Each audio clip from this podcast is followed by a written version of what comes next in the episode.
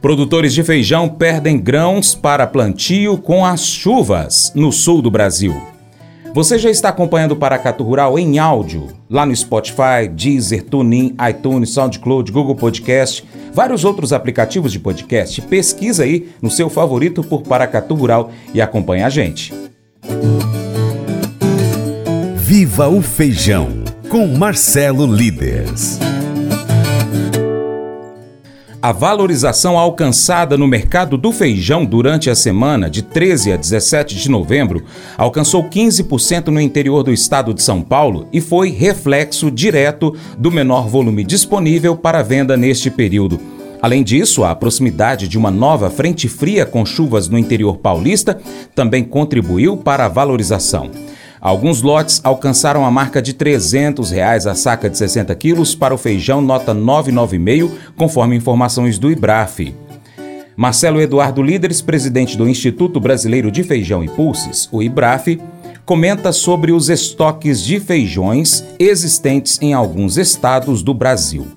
Ainda que sejam registrados feijões armazenados em algumas regiões brasileiras, a oferta segue bastante limitada. No sul do Brasil, as chuvas seguem comprometendo as lavouras de feijão. Por lá, muitos produtores estão fazendo plantio neste momento para que seja utilizada a semente para um novo cultivo. Com isso, a safra pode ser comprometida em mais um nível. Alô, você que acompanha o mercado de feijão, eu sou o Marcelo Líderes aqui do IBRAF, Instituto Brasileiro do Feijão, e trago as, o que foi é, de importante que aconteceu no mercado durante esta semana. Apesar de ser uma semana com feriado, o que nós vimos foi uma demanda bastante aumentada nesses dias, também por causa da perspectiva de entrada de uma frente fria na região sul, com chuvas, que já se sabia iria diminuir o ritmo de colheita no estado de São Paulo.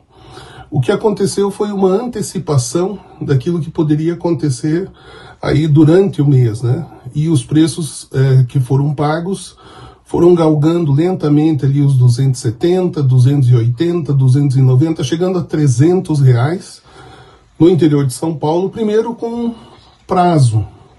Então, 300 reais com prazo de 30 dias, depois 20, 15, até começaram a surgir é, reportes de vendas e de compras, né? Compradores também passam as informações sobre compras que foram efetivadas nesse nível de preço.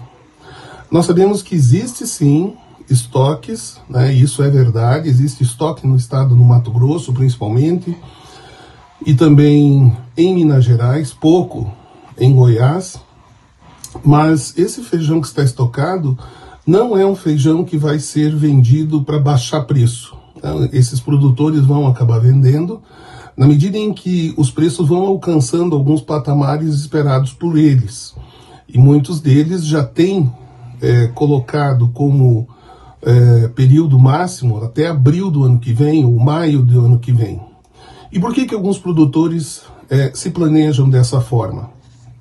Porque no momento da colheita não há como absorver todo o produto, todo o feijão é, que está sendo colhido. Então, ele é estocado para um momento melhor.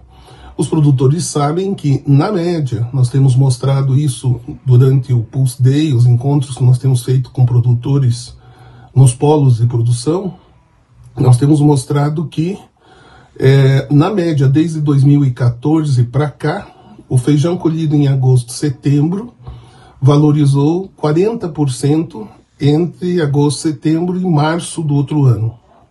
Isso pode, tem ano que é, é antes que chega nesse nível, tem ano que é um pouco mais, tem ano que é um pouco menos, a média, mas é uma média bastante interessante. No caso do feijão preto, praticamente não há oferta de feijão preto na região sul.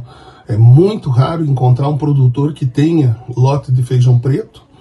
E nesta semana eu estava inclusive no Mato Grosso, realizando Pulse Day lá em Sinop, Sorriso e Lucas do Rio Verde e acompanhei uma negociação de lote de feijão preto a 340 reais.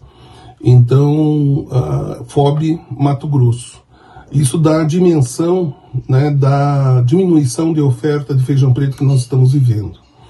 com as chuvas, é, a cada novo episódio né, da entrada de uma frente fria, uh, os produtores refazem os cálculos de perdas. Né? Cada vez tem aumenta um pouco mais a perda. Algumas lavouras estão sendo substituídas por soja, na região sul também, e áreas de feijão preto, e muito provavelmente a gente vai continuar é, observando uma diminuição na área de feijão preto nessa primeira safra.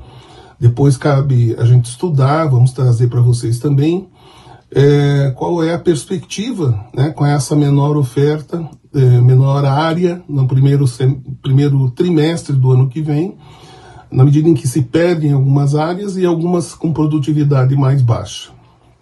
Também o pessoal no sudoeste do Paraná comenta bastante sobre diminuição é, da produtividade e eles plantaram para muitos plantaram para colher e plantar de novo, né, só para ter o grão para plantio. Então, será que esses produtores eh, vão ter o suficiente?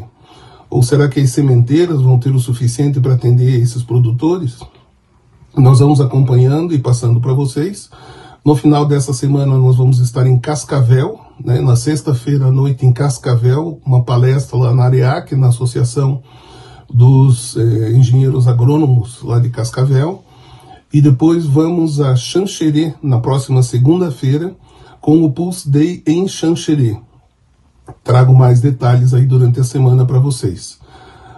Um bom trabalho, ah, uma boa semana de negócios e fique de olho no feijão. Ele vai é, ter aí uns repiques interessantes de agora em diante. Ok? Viva o feijão do Brasil e para você, bons negócios. Mas eu vou dizer uma coisa pra você, viu? É, se quiser colocar propaganda sua aqui nesse programa, ó, eu vou dizer um negócio, você vai ter um resultado bom demais, senhor. É isso mesmo, é facinho, facinho, senhor. Você pode entrar em contato com os meninos ligando o telefone deles, é o 38, é o 991810123, bem fácil. É muito bom porque aí a sua empresa vai sair dentro de um programa que é ligado aí ao homem para a mulher do campo. É nós que vai estar tá assistindo e também vai ver sua propaganda. É bom ou não é? Nossa comunicação desempenha um papel significativo em nossas vidas e relacionamentos. O que dizemos e como dizemos pode ter um impacto profundo, seja para o bem ou para o mal. A impulsividade nas palavras frequentemente leva a conflitos e mal-entendidos enquanto uma comunicação sábia e considerada fortalece os laços interpessoais e promove a compreensão. A paciência também é uma virtude crucial. Ouvir atentamente, antes de falar, nos permite compreender as perspectivas dos outros e evitar respostas precipitadas.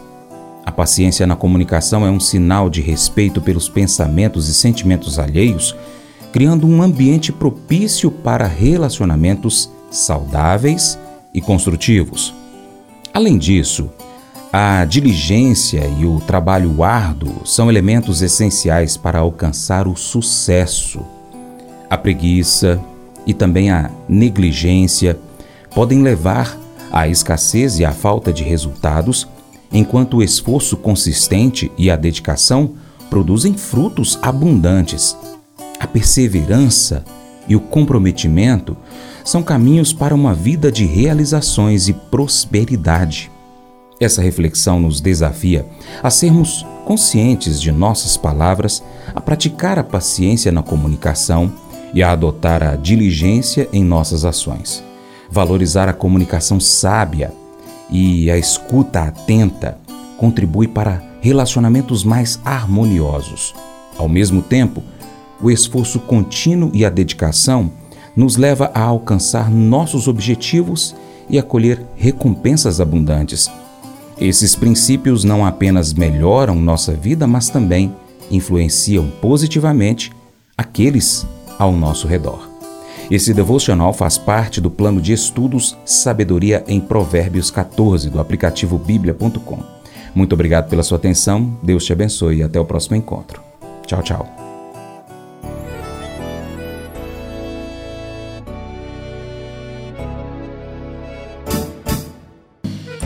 Acordo de manhã para prosear no mundo do campo, as notícias escutar. Vem com a gente em toda a região com o seu programa Paracatu Rural. Tem notícias, informação e o mais importante, sua participação.